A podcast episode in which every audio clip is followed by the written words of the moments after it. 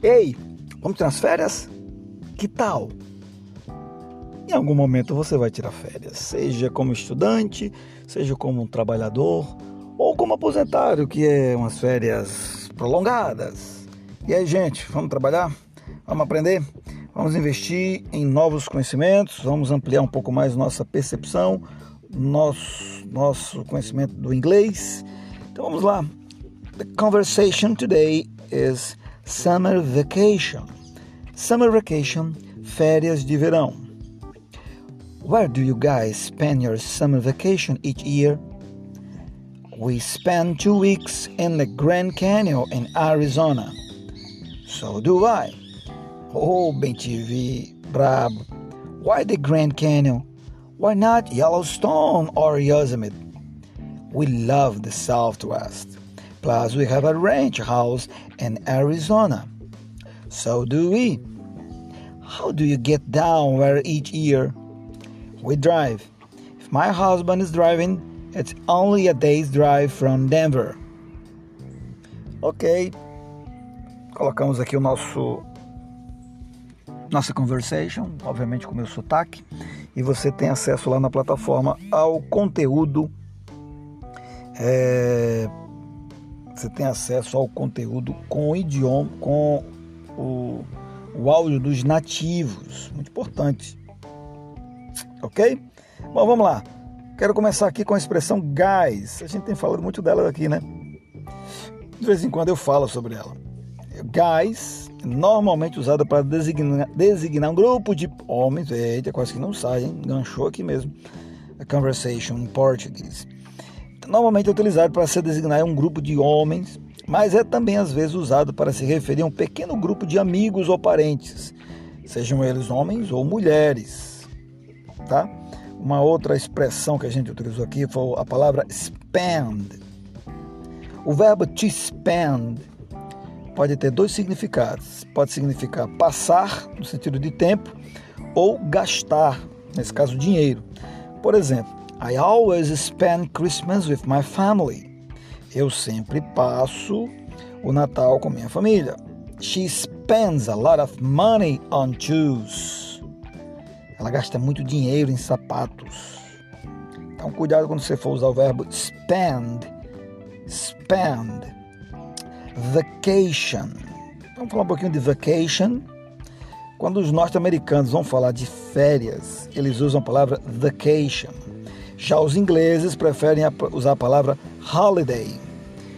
Os norte-americanos usam a palavra holiday para se referir a feriados, que podem ser religiosos, religious holidays, ou bank holidays, feriados bancários. Ok? Nós, inclusive, já tivemos a oportunidade de ver uma lista de feriados aí, né? Isso mesmo.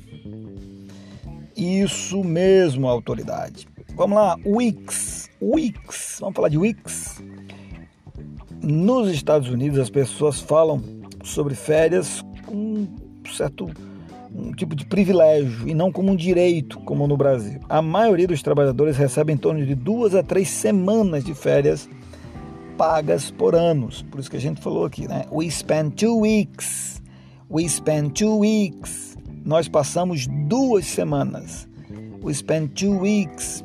Então, as férias foram apenas de duas semanas para o nosso caso aqui. Uh, we love the Southwest. Love. O verbo to love significa amar. Isso aí é conhecido, né? Todo mundo, todo, todos nós já sabemos. Só que os americanos usam também esse verbo para pessoas quanto coisas, o que obviamente é diferente no Brasil, onde é mais comum a gente usar com as pessoas. E usa o verbo adorar quando se refere a afeto por coisas. I love you, eu amo você. I love cabbage, eu adoro repolho. I love, e aí em inglês vão dizer love só. Em português a gente acaba traduzindo duas formas diferentes. No final de nossa conversação, nosso querido lá disse que tem um ranch house. Ranch house. Um ranch é uma pequena propriedade rural que simboliza justamente o estilo de casa tradicional do oeste e do sudeste dos Estados Unidos.